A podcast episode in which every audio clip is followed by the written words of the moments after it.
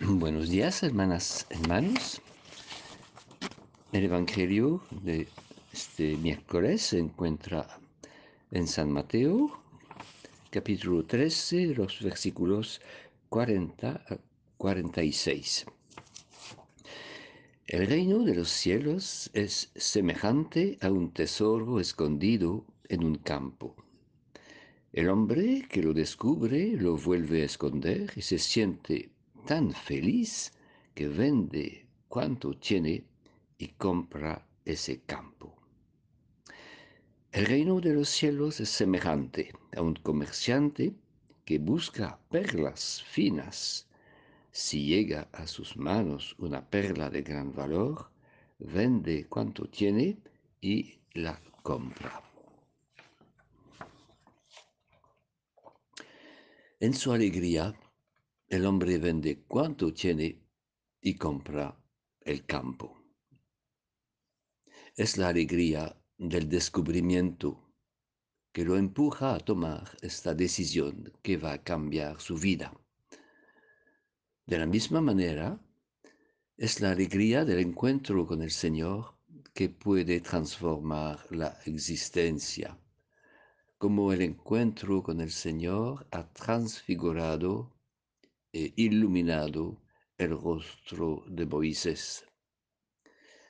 El hombre de la parábola se siente tan feliz de poseer un tesoro y, sin embargo, al parecer, no se preocupa de desenterrar el tesoro que se queda escondido.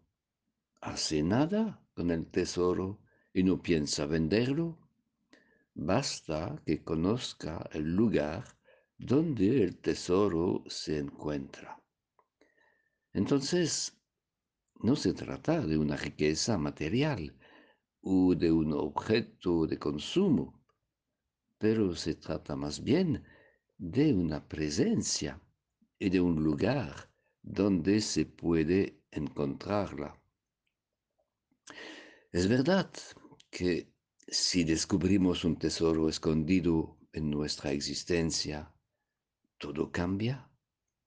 Si descubrimos que somos portadores de un tesoro, nuestra vida cambia. De igual manera con el Señor. Para nosotros Dios está escondido, siempre envuelto de una nube que lo esconde a nuestra mirada.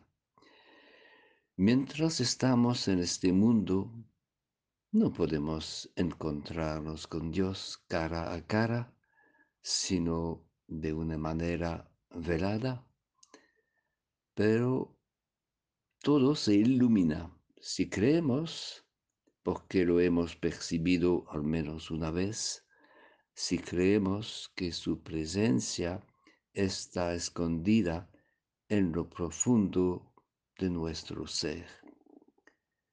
Es el tesoro aunque sea ocultado, queda todo su valor al campo.